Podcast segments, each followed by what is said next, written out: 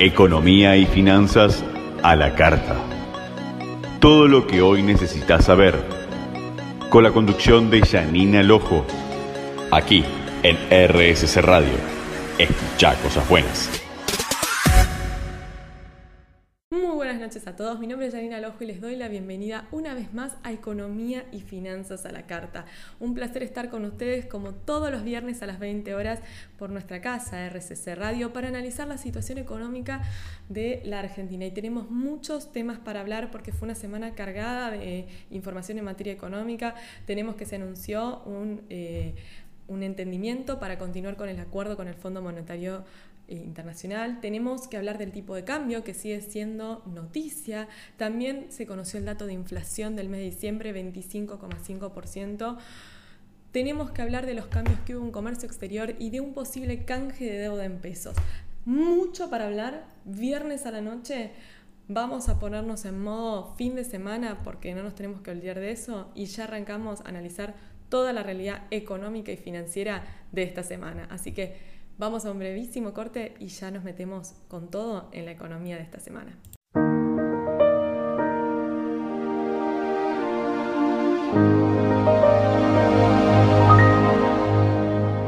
Muy bien, nos metemos de llena con la economía y vamos a hablar de que esta semana el ministro de Economía, junto con el presidente del Banco Central, dieron una conferencia de prensa y anunciaron que habían llegado a un acuerdo con el staff técnico del Fondo Monetario para reactivar, obviamente, el acuerdo que teníamos caído por el incumplimiento de metas con este organismo. ¿Qué es lo que sabemos hasta ahora de lo que se acordó con el Fondo Monetario Internacional? Mientras todos los ojos estaban puestos en el mercado financiero y de eso vamos a hablar más adelante con relación a cómo se está moviendo la cotización del dólar en estos y la presión devaluatoria que pueden ejercer y obviamente a la espera del dato de inflación del mes de diciembre, con el cual se cerraba el ejercicio 2023 y ponía todos los ojos, el foco bien puesto, la lupa bien puesta en la gestión pasada. Bueno, se hizo el anuncio de que llegaba nuevamente a un acuerdo la Argentina con el Fondo Monetario Internacional. Obviamente que lo negociado por la delegación que llegó a nuestro país debe ser aprobado por el board del fondo y si esto es, si esto es lo que sucede, nos van a hacer llegar desembolsos que están pendientes, pero esto no implica una llegada de dólares frescos, sino por el contrario, nos permitirían afrontar únicamente los pagos que tenemos pendientes hasta ¿sí? abril. ¿Qué es lo que tenemos hasta ahora entonces negociado? Un Staff Level Agreement por la séptima revisión del programa de facilidades extendidas, así se denomina el, el programa que tenemos con el fondo, ¿sí? El acuerdo se había caído porque no se habían cumplido ninguna de las metas negociadas. Por ejemplo, vamos a lo que se respecta a déficit primario. El resultado fue negativo por 3 puntos porcentuales en 2023 y la meta establecía que debía ser positivo por 1.9%. Esto en parte se debe a las medidas que se tomaron en el último tiempo, en la anterior administración, cuando obviamente para en el contexto, vamos a decirlo de esta manera, en el contexto electoral se eh, perdió el foco de lo que se había acordado con el organismo y se llevaron adelante una serie de medidas que pusieron a la Argentina en una situación bastante complicada con respecto al gasto. Gastamos muchísimo más de lo que teníamos disponible para hacerlo. Según lo que indicó el mismo fondo en un comunicado, el programa se desvió gravemente de su rumbo, se incumplieron las metas de déficit fiscal primario, las deudas internas finales para, eh, perdón, para finales de septiembre y datos preliminares sugieren que las metas de fin de año se incumplieron incluso por un margen aún mayor de lo que el organismo esperaba. Por ello, Argentina se comprometió que para 2024 ¿sí? va a obtener un, un superávit fiscal primario del 2% del PBI. La meta es mucho más que objetiva, es un objetivo muy, muy ambicioso y en que lo que respecta a em, compararlo con la meta original, yo quiero que ustedes sepan que dentro del acuerdo que teníamos negociado, la meta original establecía que en 2024 el déficit primario tenía que ser del 0,9% del PBI. O sea, estamos siendo mucho más ambiciosos de lo que el Fondo Monetario pretendía de nosotros hace unos, por lo menos un año atrás, cuando renegoció el acuerdo con la Argentina. Pero el tema está puesto en las reservas. ¿sí? Clave, el objetivo es acumulación de reserva por 10 mil millones de dólares. Mientras que algunos toman que solo nos restan acumular 7.300 millones, dado que el Banco Central en el último mes logró hacerse de 2.700 millones de dólares, hay que ser muy, pero muy, muy cuidadoso cuando hablamos del tema de reservas. ¿Por qué? Porque estos 2.700 millones se lograron únicamente porque estamos teniendo liquidaciones de exportación y no se están llevando adelante pagos de importación. Ante el nuevo marco normativo cambiario, lo que vemos es que todas las operaciones de comercio exterior quedaron posdatadas. Es decir, solamente se pueden cancelar en diferido y la mayoría del universo de bienes y servicios se comienzan a pagar a 30 días de su registro de ingreso aduanero o de su efectiva prestación. Entonces, hay que seguir de cerca ahora, a partir de la semana que viene, para ver qué pasa con las reservas del Banco Central una vez que los pagos de comercio exterior se reactiven. Porque es fácil, como quien dice, acumular reservas si no estoy permitiendo el giro de divisas al exterior, pero veremos cuánto logra acumular de reservas el Banco Central o cómo logra sostener su posición una vez que esto se reactive y teniendo en cuenta que nos encontramos en un momento de estacionalidad baja en cuanto a liquidación de reservas y recién hacia abril-mayo comienza el fuerte de ingresos por parte del sector agropecuario, que obviamente este año se espera que sea mucho mejor que lo que fue el año pasado, teniendo en cuenta de que tuvimos una de las peores sequías en la historia argentina. Vamos a hablar de lo que tiene que ver con devaluación, que ya sería más política monetaria, y la emisión. Ustedes habrán escuchado que el Banco Central anunció que va a emitir billetes de 10 mil y 20 mil pesos como consecuencia del alto nivel de inflación. Algo que muchos ya venían pidiendo porque realmente es inmanejable la situación con billetes de tan baja denominación. Piensen que con, tomando la cotización, ¿sí? Eh, rápida, así, eh, de, haciendo números redondos. Si tomamos la cotización en el mercado libre, el billete de mayor denominación es equivalente a 5 dólares. Realmente no podíamos seguir con billetes de tan baja denominación. Y el hecho de emitir un billete de mayor denominación no implica que la inflación vaya a ser mayor. Ese concepto de que se reconoce una inflación mayor al emitir un billete más alto no tiene sentido, la inflación está, la sentimos todos en el bolsillo y no necesitamos que un billete nos lo recuerde. Lo recordamos todos los días cada vez que vamos a pagar algo, cada vez que vamos al supermercado y de golpe compramos una bolsa y son 30 mil pesos. Pero bueno, yendo propiamente a lo que son eh, eh, devaluación y emisión, tenemos el dato de que el Banco Central va a continuar con su política de, de microdevaluaciones o crawling peg del 2% mensual. Ese dato no se cambió, se acordó con el fondo. Sí podemos señalar que el fondo remarca la importancia de eliminar las prácticas de monetarias múltiples. En otras palabras, le está pidiendo a la Argentina que asuma un compromiso de ir hacia la unificación cambiaria. Y esperemos que se logre porque aún estamos lejos dado la maraña de normas que dejó la anterior administración y la fragilidad de las reservas. Y es necesario, ¿sí? Acá siempre va a estar la discusión, probablemente en la historia se va a discutir dentro de unos años si eh, estuvo bien hacer una devaluación y mantener el cepo o si hubiese sido preferible devaluar y dejar que fluctuara libremente y hacer una unificación cambiaria. La historia nos dirá el resultado de esta política y obviamente dentro de unos años los economistas analizarán si el efecto fue positivo o negativo. ¿sí? Con respecto a lo que es emisión, cero. Cero, cero, cero. Se va a eliminar la asistencia al tesoro. También se tiene que continuar con la quita de subsidios, algo que ya se venía haciendo en la administración anterior, que se había puesto en hold durante el proceso electoral. Dentro del comunicado que emitió el organismo internacional resalta que eh, hay que reducir el gasto y en línea con eso hay que racionalizar el gasto eh, sustentándose en la reducción de costos administrativos, subsidio de energía y transporte, transferencias discrecionales a provincias y empresas estatales y gastos en infraestructura de menor prioridad.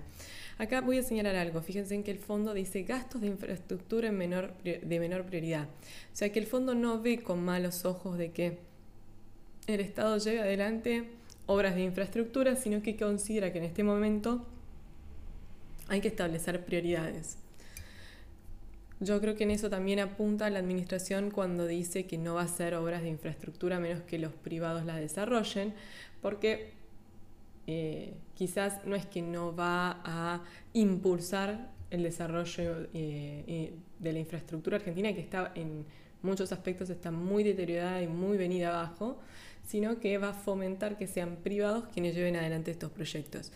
En un contexto donde, ya lo dijo varias veces el presidente, y lo repiten constantemente los funcionarios, no hay plata. Y si no hay plata, se hacen prioridades, se establecen prioridades. Es lo mismo que cualquiera en su casa, ante una escasez de recursos o de ingresos, establece prioridades. Bueno, primero está comer, después está eh, pagar los servicios y eh, los impuestos.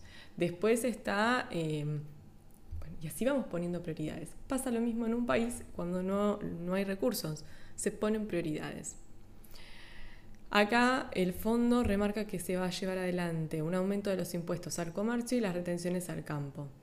Y en relación con las reservas, confía que este año los ingresos del sector agropecuario acompañen y permitan mejorar la situación en general.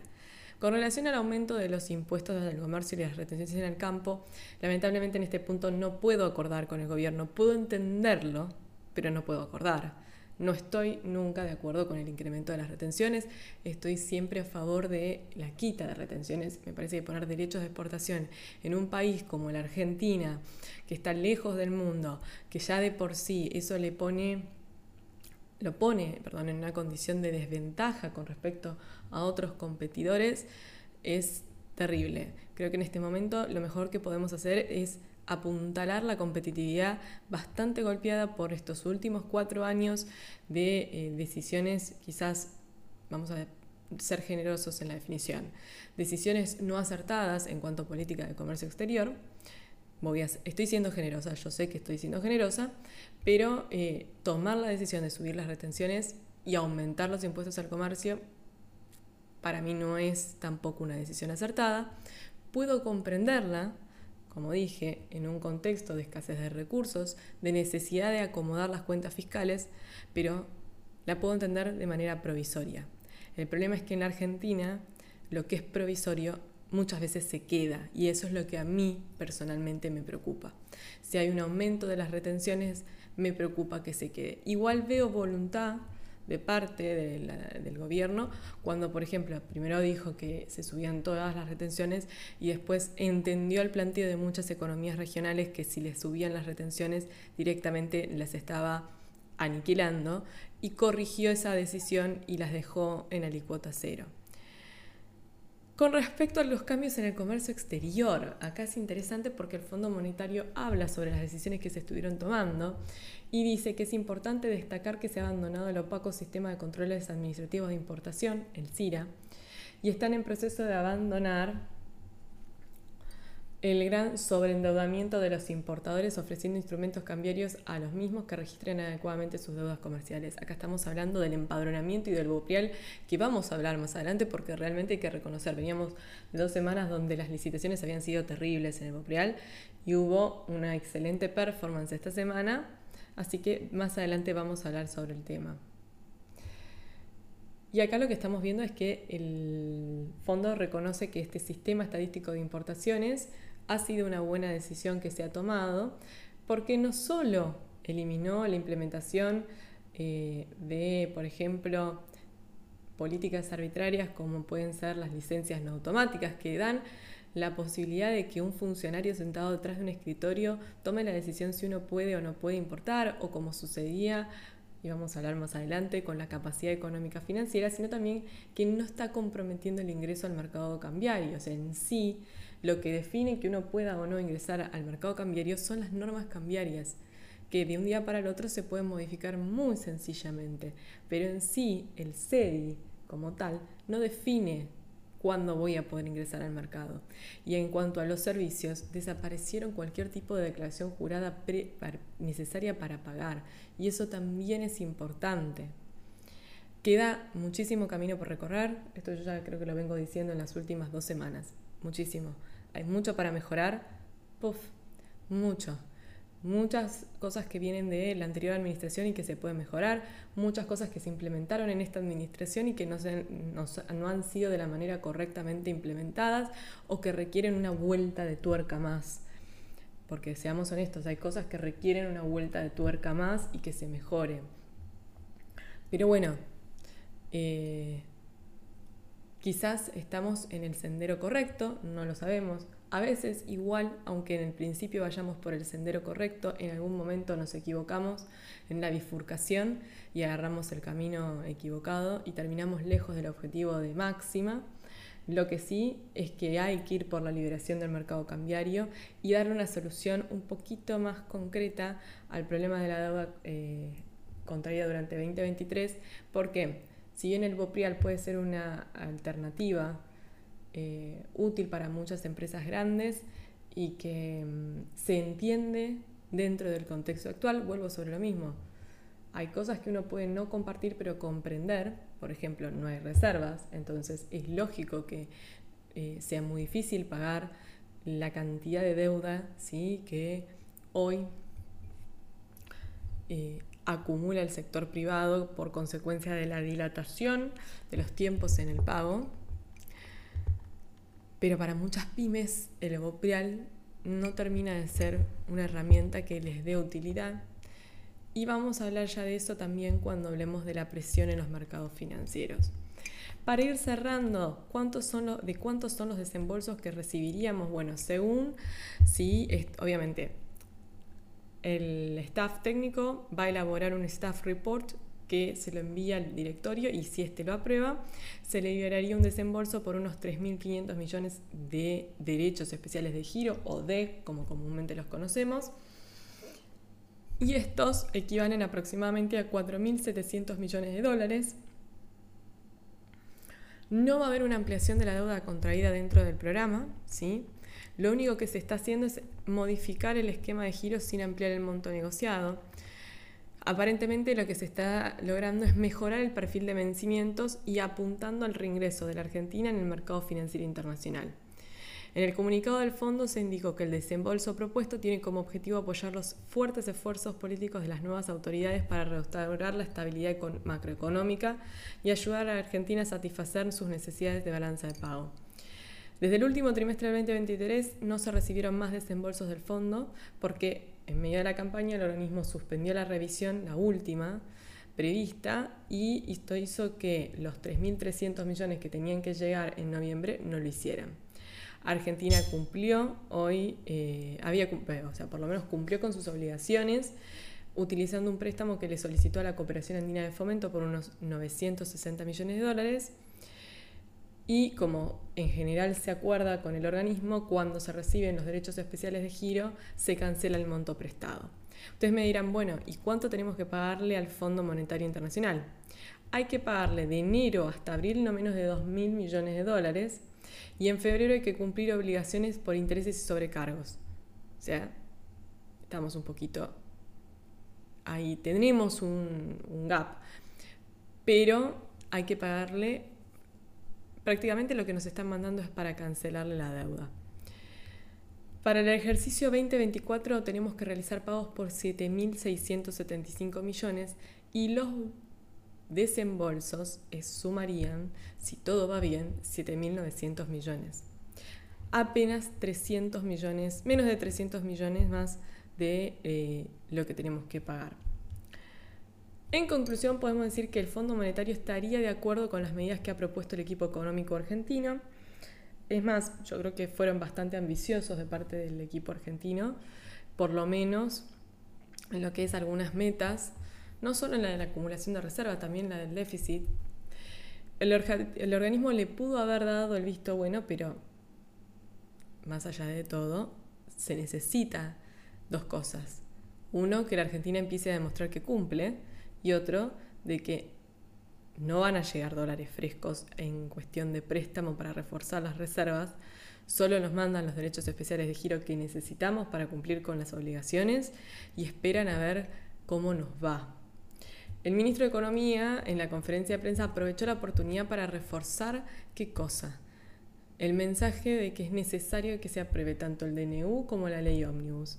Pero hay cuestiones claves que también necesitan que se den para que el paquete de medidas que se presentó triunfe. Por ejemplo, el tema de la deuda con los importadores.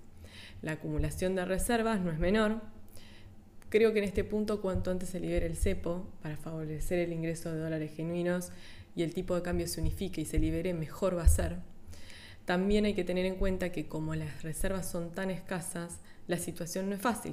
O sea, es, eh, es un camino medio tramposo, porque liberar el cepo podría implicar una caída sustancial de las reservas que ya están por el piso.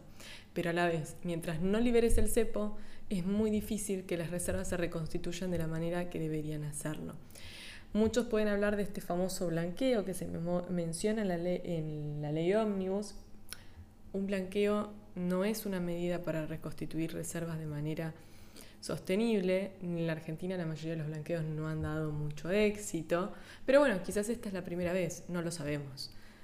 Veremos qué sucede con el blanqueo, veremos qué sucede en las próximas semanas con la ley ómnibus en el Congreso. Lo que sí sabemos es que es una situación bastante complicada la que tenemos por delante, tanto el equipo económico como los argentinos, que somos los que estamos viviendo día a día las consecuencias de eh, la mala toma de decisiones económicas que se produjo, por lo menos en el último tramo del 2023.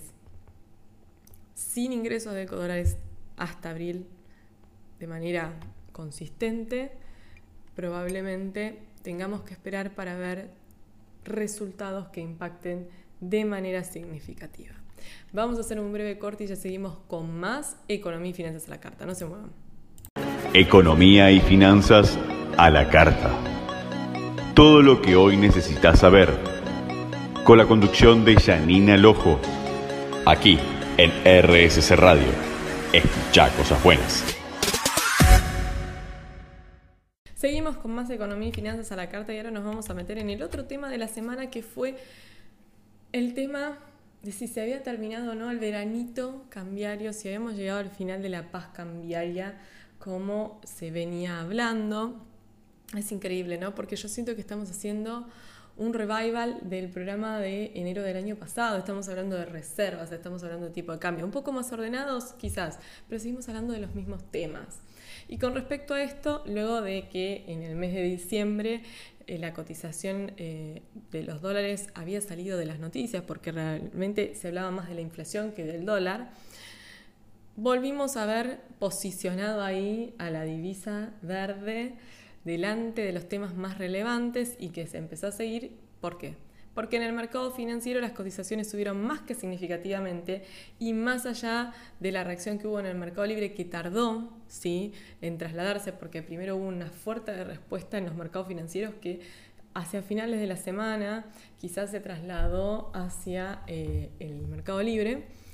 Hay una especie de presión sobre el tipo de cambio oficial, hay dudas sobre si se puede mantener esta política de crawling peg con una inflación tan alta como la que vimos en diciembre. Veremos qué sucede en enero. Tenemos eh, la licitación del Boprial de esta semana, que fue, como ya les dije, bastante satisfactoria. El Banco Central está bastante contento porque logró licitar, logró adjudicar mucho más de lo que esperaba y en ese contexto, sea, es, algo muy importante ¿Por qué? Porque el Boprial está relacionado con la presión en el mercado cambiario. Vamos a hablar con datos cerrados ayer. Ustedes saben que a mí el viernes es un día que particularmente no me gusta analizar en cuanto a datos. No por nada, porque siempre hay un comportamiento muy particular en la última jornada de, de la semana. Pero, a ver, la semana pasada empezaron a salir del letargo que habían entrado las cotizaciones después de la devaluación del mes de diciembre. Se despertaron y comenzaron a presionar en la economía.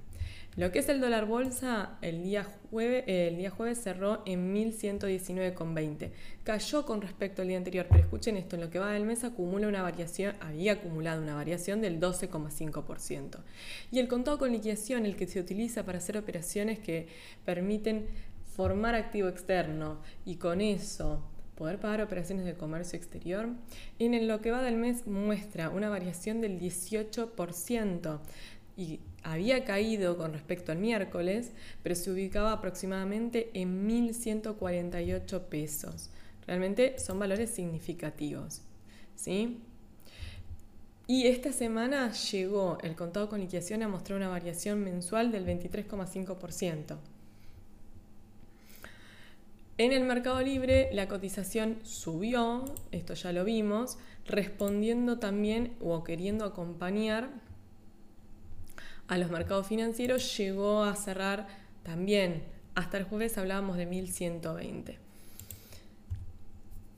Hay dos factores que están presionando desde este punto. Por un lado tenemos la cuestión estacional y por otro el factor deuda de importadores. En el caso de estacional tenemos que hablar que el tipo de cambio que se aplica para tarjetas de crédito está jugando en contra y por otro lado tenemos obviamente la caída del sector eh, la caída de liquidaciones del sector exportador. Ustedes tengan en cuenta que hoy el dólar tarjeta, el que se aplica por los consumos que se hacen eh, con tarjeta de crédito en dólares, estaba cotizando en torno a los 1.300 pesos, ¿sí? lejos del dólar MEP. En este contexto, ¿qué es lo que sucede? Creo que ya lo hablamos la semana pasada. Conviene que aquel que tenga que enfrentar gastos en dólares y en el periodo vacacional esta demanda de dólares siempre se incrementa, recurra al mercado de la bolsa para hacerse de la moneda extranjera y cubrir sus gastos, ya sea comprando para hacerse del dólar billete y gastar, como también para pagar los consumos realizados con tarjeta de crédito. A todos aquellos que cobraron algún premio, un bono de fin de año, muchas empresas lo adelantaron por el tema de las elecciones, pero otras lo mantuvieron, o que logran mantener algún excedente y tienen que tomar una decisión de inversión dónde desean colocar su, excedente en pesos para no perder el poder adquisitivo con una inflación superior al 20%. Alguien antes podía decir, bueno, voy a plazos fijos, pero con la alta inflación que hay, quedaron muy lejos y muchos no lo consideran rentable.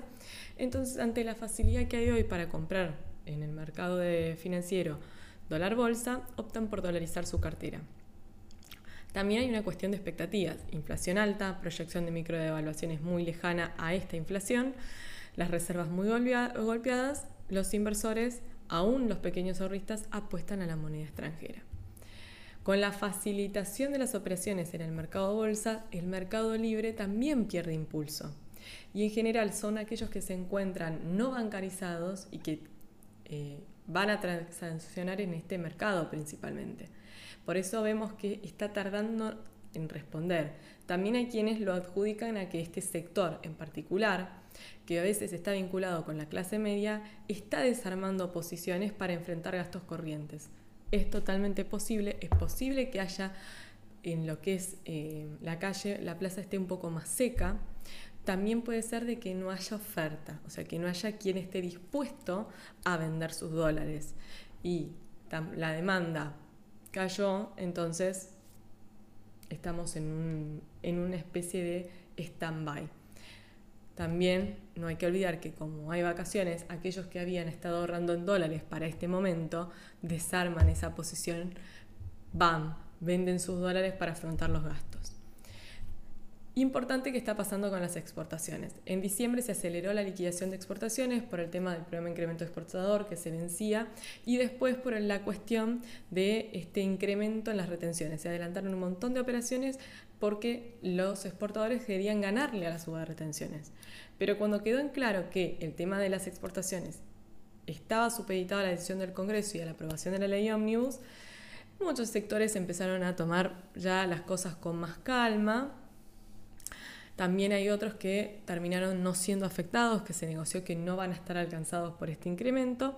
Entonces, esa decisión de adelantar eh, exportaciones se suspendió y no nos tenemos que olvidar, si no es un dato menor, de que estamos en un periodo, el primer trimestre del año es un periodo de estacionalidad baja en cuanto a las liquidaciones del sector exportador. Seguimos con este esquema de la posibilidad de liquidar un 80% en el mercado único y libre de cambios y un 20% en el mercado financiero. Esto estuvo ayudando en la oferta del mercado financiero para que haya más. ¿sí? Pero al mismo tiempo empezó a surgir el tema de que muchos importadores empezaron a evaluar las alternativas que presentaba la posibilidad de irse al mercado financiero para el pago de deuda. ¿Sí? Los, los datos muestran que hasta ahora, ¿sí? sacando de la última licitación, el Boprial venía medio flojito. ¿sí? Y esto hace que muchos operadores empiecen a migrar no solo la deuda vieja al contado con liquidación, sino también lo nuevo. ¿Por qué? Porque la comunicación 7917 no les permite pagar anticipado y en este contexto ya muchos proveedores no están dispuestos a mandar la mercadería a la Argentina. Y ahí nos metemos en el Boprial, el Boprial que esta semana se ofreció 750 millones de dólares entre miércoles y jueves y según comunicó el Banco Central, en la tercera subasta de la serie 1 se, adjudicaron, se recibieron ofertas por eh, un valor neto de 1.179 millones y se adjudicaron por un valor neto de 1.304 millones. ¿sí?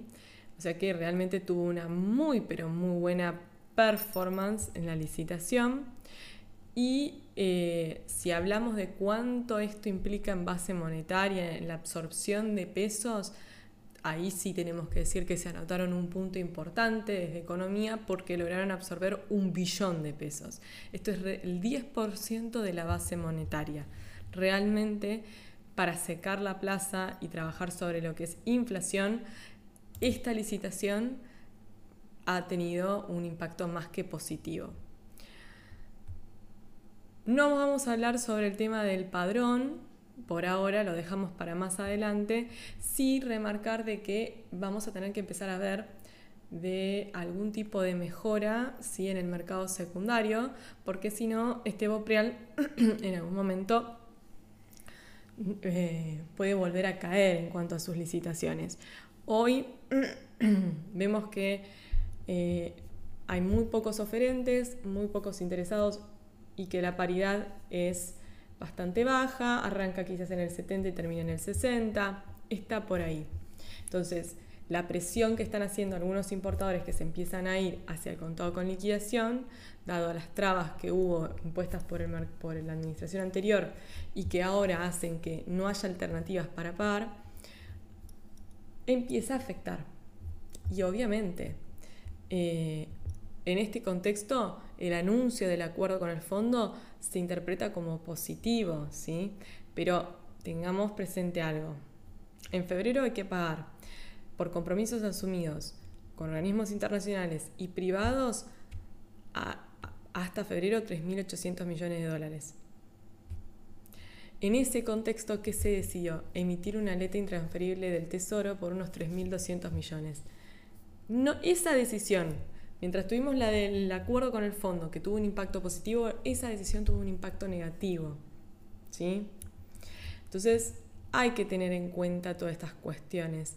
Y por otro lado, tenemos de nuevo las expectativas, que en la economía son claves y que en este momento están jugando en contra del tipo de cambio.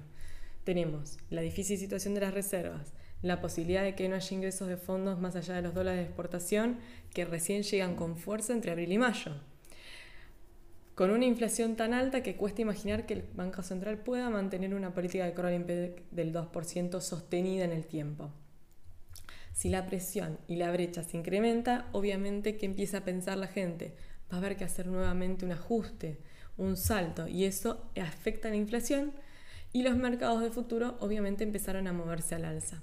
Entonces, pareciera que en lo climático el verano viene tranquilo en cuanto a la temperatura, no estamos teniendo grandes calores, sacando algún día así salteado, pero en materia económica viene bastante, bastante caliente. La muñeca que tenga el ministro de Economía para controlar las expectativas y el presidente del Banco Central para manejar la devaluación van a ser claves para que el plan funcione. Como siempre digo, hay que ver, esperar y luego analizar qué fue lo que sucedió. No se muevan que ya seguimos con más Economía y Finanzas a la Carta.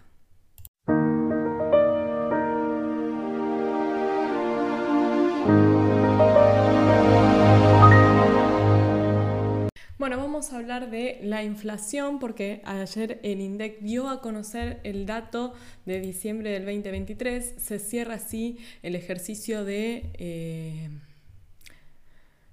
del año pasado y la inflación en el mes de diciembre registró un 25,5%, mientras que la variación interanual acumulada total nacional 211,4%. Nos quedamos un poquito lejos, por no decir abismalmente lejos de ese objetivo que estaba en el presupuesto de una inflación del... Eh, ¿Cuánto era? ¿60%? 60%. Eso era lo que estaba en el presupuesto, se quedó lejos. ¿eh? Y este shock inflacionario responde a muchas de las medidas que se tomaron en el último tiempo que generaron un nivel de emisión monetaria terrible que tuvo un impacto más que negativo y que obviamente vamos a ir pagando durante todo el verano. ¿Sí? porque esa emisión monetaria, la característica con la inflación es que cuando vos generas emisión no ves el, producto de la inflación de manera inmediata, sino que lo ves en los próximos meses. Y además teníamos estas políticas de congelamiento de precios que se venían llevando adelante, que lo único que hacían era exacerbar aún más eh, las presiones ¿sí? sobre los precios. En diciembre se le sacó la tapa a la olla de presión y saltó por el techo los precios, muchos de esos eh, precios sufrieron lo que se conoce como overshooting. ¿Qué significa esto? Que se fueron mucho más arriba de lo que quizás deberían haberse posicionado y por eso en, en estos últimos días vemos que algunos están acomodándose a la baja. Es más, los reportes de esta primera semana de enero con respecto a la inflación son bastante positivos. Eh, por este mismo motivo, porque hay algunos precios que se empezaron a acomodar un poquito hacia la baja, algo raro en la Argentina porque en general todo lo que sube nunca baja, pero se empezaron a acomodar un poquito porque sufrieron el famoso overshooting. Dentro de lo que es las categorías, vamos a ver que si en el nivel general fue del 25,5, 3, 5 rubros perdón, se ubicaron por encima de este. En primer lugar, 32,7% bienes y servicios varios. Salud, 32,6%. Lo de salud es terrible. 40% de aumento y otro 40% de aumento para el próximo mes. Realmente lo que es medicina prepaga, los ajustes están siendo durísimos para los consumidores y esto puede hacer que muchos se caigan o bajen de plan o directamente se caigan, busquen otras alternativas más económicas porque porque hay que sostener dos meses de 40% de aumento y, la verdad es que la reconstitución salarial, si la hay en algunos sectores, no en todos, porque no todos han negociado reconstitución salarial, lejos está de este 40 y 40. Transporte 31,7, equipamiento y eh, mantenimiento del hogar 30,7, el aumento en lo que fue todo lo que es electrodomésticos lo digo en particular, estoy sufriendo de que se me rompió un electrodoméstico y realmente los precios han tenido un sacudón enorme, lo he estado viendo. Y bueno, el que más preocupa a todos, obviamente, que es alimentos y bebidas no alcohólicas, que se ubicó en el 29,7%. El único rubro que quedó por debajo del 10% es educación, que está en el 6,2%. Es interesante lo de educación, obviamente todavía se sostenían los acuerdos de... Eh, los acuerdos de precios, ¿sí? Que se habían establecido y eh, no hablemos, como vengo diciendo, del tema de las universidades privadas donde realmente ha habido un ajuste más que significativo. Según dice el INDEC, bienes y servicios varios que terminaron en el 32,7, o sea, el rubro con mayor ajuste de precios, eh, eh, se produjo este, este salto tan importante como consecuencia de la suba de artículos de cuidado personal, Salud, tenemos ahí el incremento en todo lo que es medicamentos y medicinas preparadas, medicamentos también, terrible problema. Y en el transporte golpeó fuertemente el aumento de combustible. En el caso de eh, alimentos y bebidas no alcohólicas, lo que traccionó fuertemente fue el rubro carnes y derivados, así como pan. Y eh, dentro de lo que menos se movió, como dijimos, fue educación y en segundo lugar, pero ya arriba del 10%, en un 13,1%, 8%, vivienda, electricidad y otros combustibles, que eso todavía perduraba el congelamiento de tarifas y se quedó en el 13,8%. Vamos a datos más importantes. ¿Cómo se movieron los bienes y cómo se movieron los precios de los servicios? Bienes, bienes 29,5, o sea, no estamos lejos de ese 30% del que tanto se hablaba. Y servicios 14,1. Cuando vamos a ver el desglose a nivel país, vemos que, por ejemplo, Noreste terminó con una inflación del 28,4, Cuyo 25,8 y la región Pampeana 25,7. El Gran Buenos Aires 25,1. Estuvo bastante parejo, ¿sí?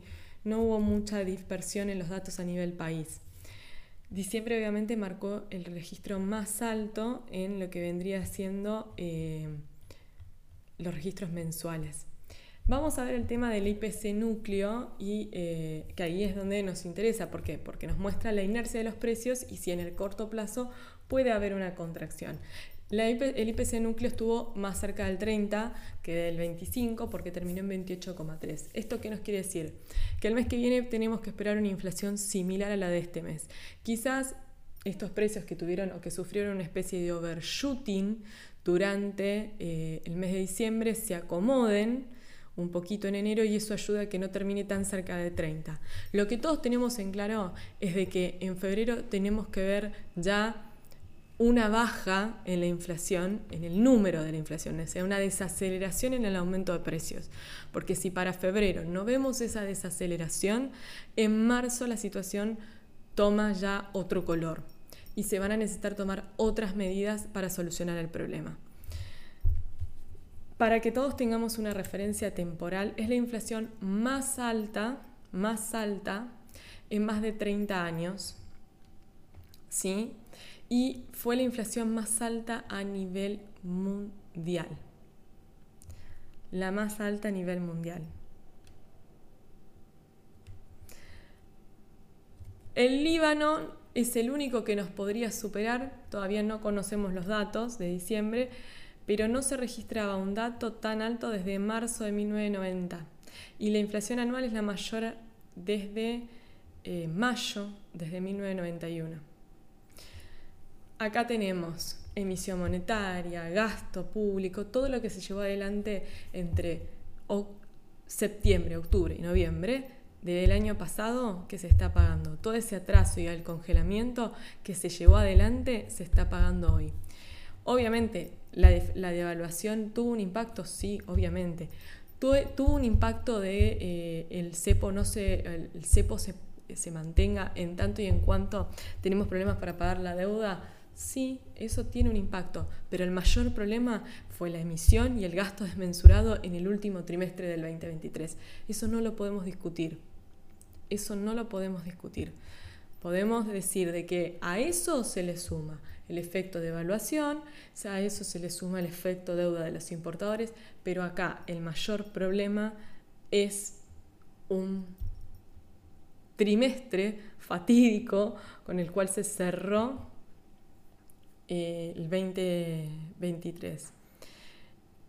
Es mucho mejor el número de lo que esperaban los economistas. Cuando vamos a mirar el relevamiento de expectativas de mercado que también se difundió ayer, vemos que en promedio la mediana daba que la inflación tenía que estar en torno al 27%.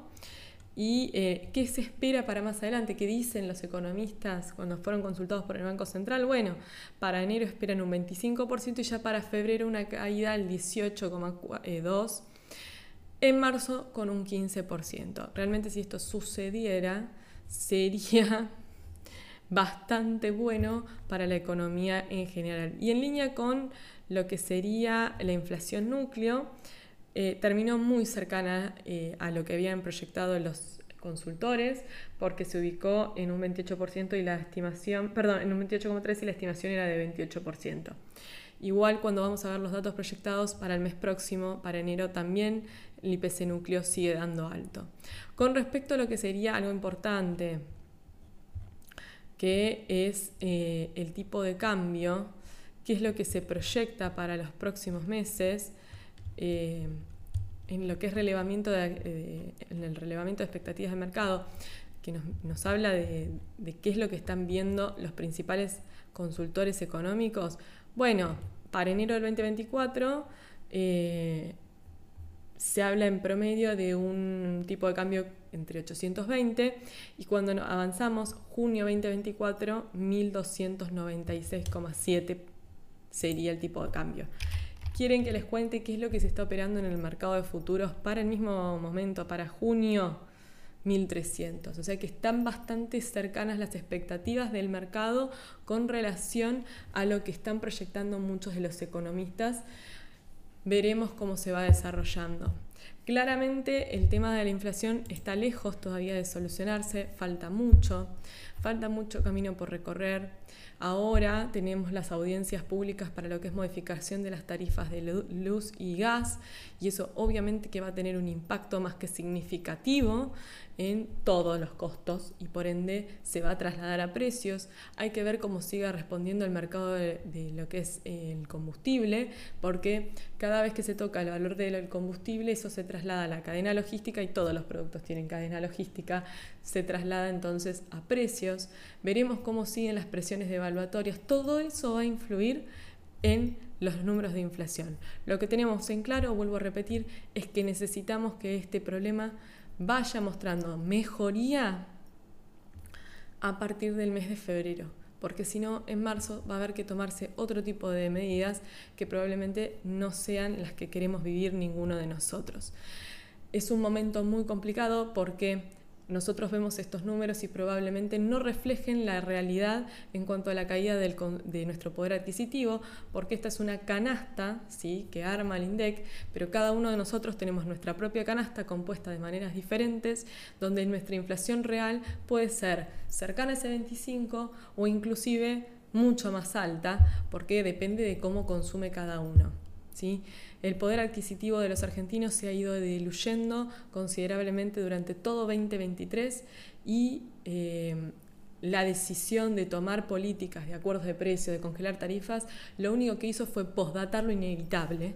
Son medidas que no sirven, que nunca han dado resultado y la emisión monetaria del último trimestre terminó de darle el broche de oro para poner a la Argentina en el podio del ranking de países con más inflación del mundo.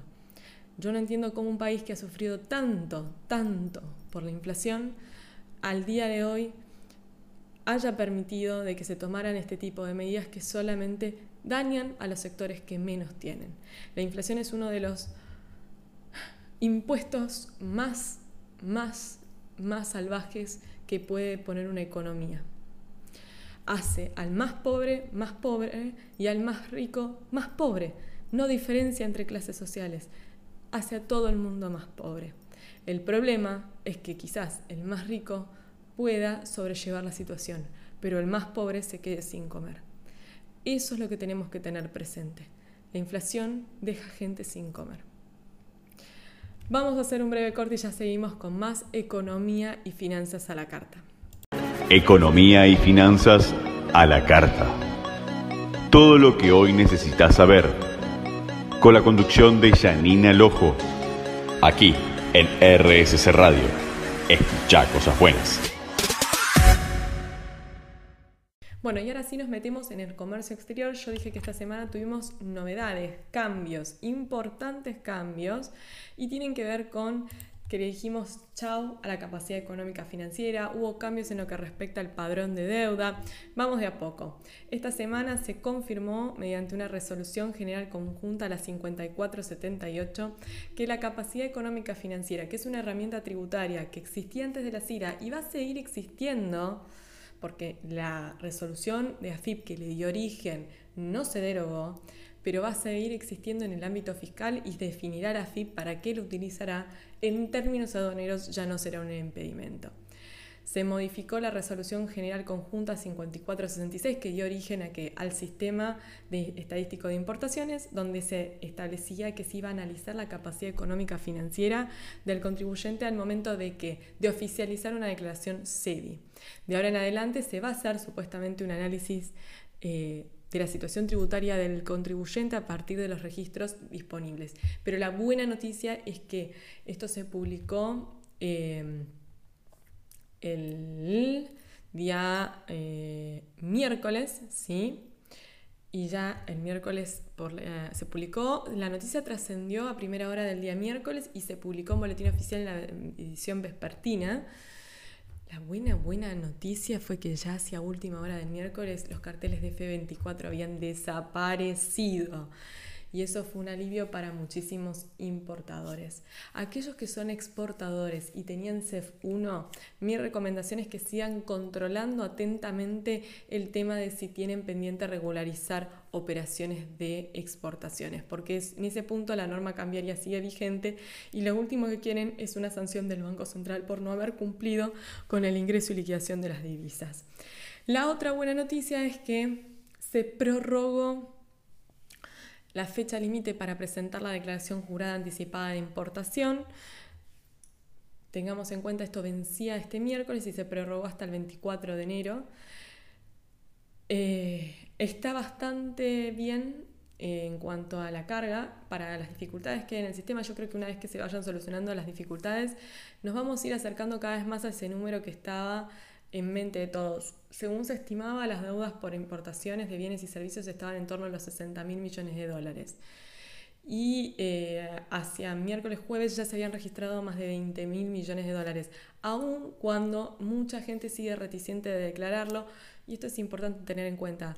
Si está declarado en el relevamiento de activos y pasivos, el empadronamiento no cambia nada, o sea que el Estado ya tiene reconocida la deuda, solo está pidiendo que uno la vuelvo a reconocer, bastante polémica se armó con respecto a el mensaje que mandó el ministro de Economía diciendo de que se declaren las deudas y se indique si se pagaron por fuera o se pagaron utilizando otros mecanismos porque se van a dar por cumplidas sin preguntar cómo se pagó.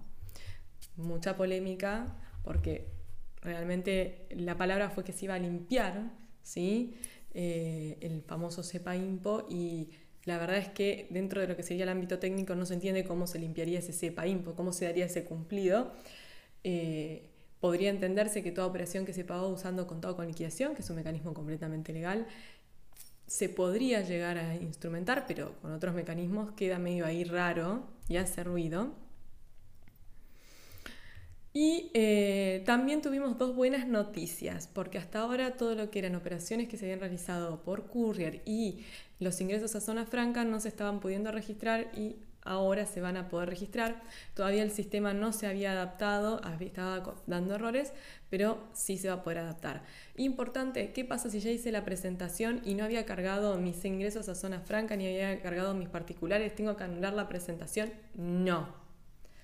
No es necesario, se puede hacer una carga únicamente para esos elementos. El tema acá es que muchas empresas se adelantaron y cargaron los egresos de zona franca. Y transcurridas 72 horas que se hizo la presentación, no se puede anular ni modificar. Técnicamente no se puede eh, modificar la declaración jurada, se anula y se carga una nueva.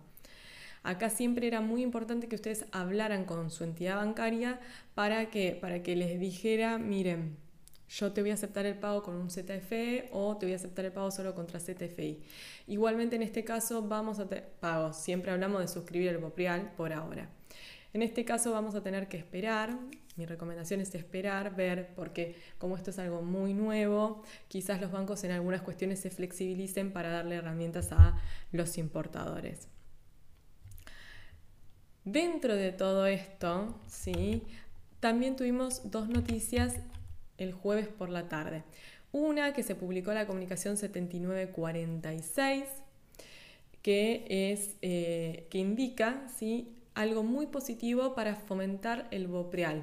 ¿Sí? Hablamos de que hubo una excelente eh, licitación del Boprial y en línea con eso, para que la semana que viene siga siendo buena la licitación del Boprial, recuerden que se va a seguir licitando la serie 1 seguro hasta el 31 de enero del 2024. Ya se adelantó que a partir del 1 de febrero se empezaría a ofrecer la, serie 2 y 3. ¿Qué, ¿Qué, problema tenían muchas pymes con este Boprial? Que necesitaban sí o sí tener una cuenta en el exterior si querían, ¿sí? si querían hacer operaciones en el mercado secundario. Bueno, ¿qué es lo que sucede en este contexto? No tenían la cuenta en el exterior, entonces se les complicaba la operatoria. Bueno, de ahora en adelante se unen en la comunicación del Banco Central aquellos que negocien contra cable el BOPIAL que haya sido adquirido siempre en suscripción primaria y las cuentas de destino, es decir, donde se acreditará el producto de la venta, no se encuentran radicadas en países o territorios considerados que no cumplen las recomendaciones del Grupo de Acción Financiera Internacional, podrán hacer la transferencia ¿sí? a un tercero. En otras palabras, le van a poder transferir el producto directamente a su proveedor en el exterior siempre y cuando éste no se encuentre en uno de estos países o territorios. Esto se puede consultar por internet para saber cuáles son los países que no cumplen con las condiciones. La otra comunicación que salió esta semana, bueno, también hubo una muy buena noticia para aquellos que tenían servicios y que no habían podido cargar las CIRASES o que las CIRASES no estaban aprobadas, y es que se habilitó en el padrón la carga en la declaración jurada de estas operaciones con el número de factura, lo cual realmente es un avance significativo porque no se sabía hasta el momento qué tratamiento se le iba a dar, pero no se podían cargar y eh, realmente esto impactó positivamente. Pero vamos a lo que sería la otra novedad también sobre el Boprial. Nosotros sabíamos que aquellos que suscribieran Boprial por hasta un 50% de la deuda que tenían, a partir del primero de, por hasta como mínimo, ¿no? El 50%, eh, a partir del primero de febrero podrían, si ingresar al mercado por hasta un 5% del monto suscripto, en dicha especie para pagar las deudas que tenían hasta el 12 del 12 del 2023 inclusive. Y ahora se agregaron otros puntos que dicen que, por ejemplo, van a poder ¿sí? Eh, ingresar al mercado a partir del 1 de febrero en forma simultánea con la liquidación por un monto equivalente al pagado ¿sí?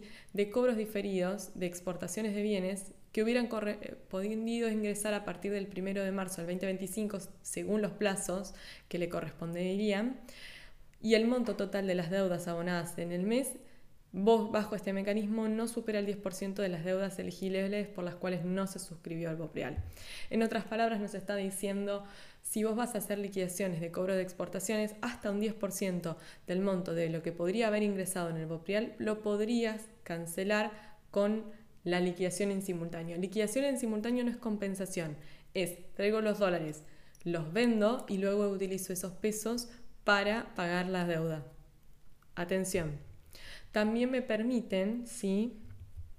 Ah, y el detalle importante, son operaciones, ¿sí? Que yo tendría que haber por los plazos cobrado diferido a partir del 1 de marzo del 2025. O sea, estoy pidiendo un adelanto importante. A mi, proveedor le estoy achicando los tiempos, a mi cliente, perdón, le estoy achicando los tiempos considerablemente. También si yo hago un cobro anticipado, ¿sí? De operaciones que deberían eh, cancelarse con embarques, con cobros, ¿sí? Que correspondiera a que se ingresaran a partir del 1 de marzo, también por un monto del 10% del total de los anticipos que se encuadraron en este mecanismo. Y finalmente, en este caso obviamente va a haber que pedir conformidad previa, una declaración jurada. También tenemos la posibilidad de acceder al BOPREAL, importante esto, eh, perdón, acceder al mercado aquellos que hayan suscrito al BOPREAL por un plazo mayor, eh, por un plazo, por un monto mayor o igual al 25% eh, de la deuda exigible o pendiente, perdón, de la deuda que podía haberse eh, suscripto, voy a reformularlo. Si suscribí hasta un 25% del total de mi deuda, voy a poder acceder al mercado a partir del 1 de febrero para pagar deudas comerciales de importaciones y de bienes, eh, y de servicios, siempre y cuando, eh, obviamente le estoy pidiendo para lo que no se suscribió a Bopial, en la medida que el pago no supere el 50% liquidado simultáneamente en concepto de cobro de anticipado de exportaciones de bienes, que sus embarques iban a ser eh, cobrados a partir del 1 de marzo y con un, un máximo mensual de un 10% total de los anticipos. O sea, me están dando la posibilidad de, si yo soy exportador, utilizar esas liquidaciones para pagar en determinados eh, los pesos resultantes en determinadas condiciones para pagar no deja de ser una buena noticia, no deja de ser un intento para volver más atractivo este bono en un contexto bastante complicado para el Boprial. El sistema de importaciones estadístico está funcionando muy bien, las aprobaciones de todo lo que no lleva ningún tipo de intervención previa son prácticamente en el día o en 48 horas. Eso es algo a comparación de lo que estábamos viviendo más que positivo.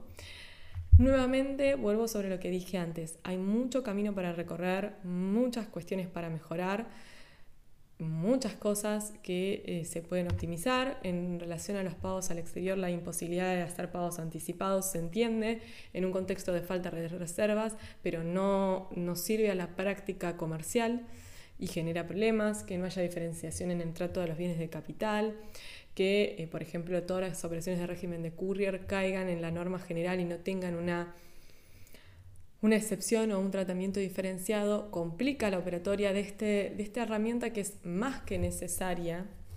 Eh, y lo digo en serio porque, a ver, muchos repuestos se traen por courier porque obviamente no se va a hacer un despacho, hay cuestiones ínfimas, chiquititas, eh, que no, pesan nada, eh, o sea, productos que no pesan nada, que tienen poco volumen y que tienen un valor más que considerable, entonces conviene más que la operación se por courier y que pagando en cuatro cuotas de mil pesos realmente no es viable. Esperemos que a medida que la situación de las reservas mejore, todas estas cuestiones puntuales que necesitan mejorarse se vayan solucionando. Lo mismo que lo que es servicios, ¿sí? Que igual la situación de servicios ha mejorado considerablemente de lo que tenían antes, pero sigue siendo complicada y em, compleja quizás en un contexto donde los proveedores de servicios están altamente endeudados. Veremos cómo continúa la situación, veremos cómo continúan las licitaciones del Boprial. Es necesario de que la situación de la deuda de los importadores llegue a buen puerto porque de, de eso depende en parte también el éxito de las medidas económicas que se han tomado. Vamos a hacer un breve corte y ya seguimos con más economía y finanzas a la carta. No se muevan.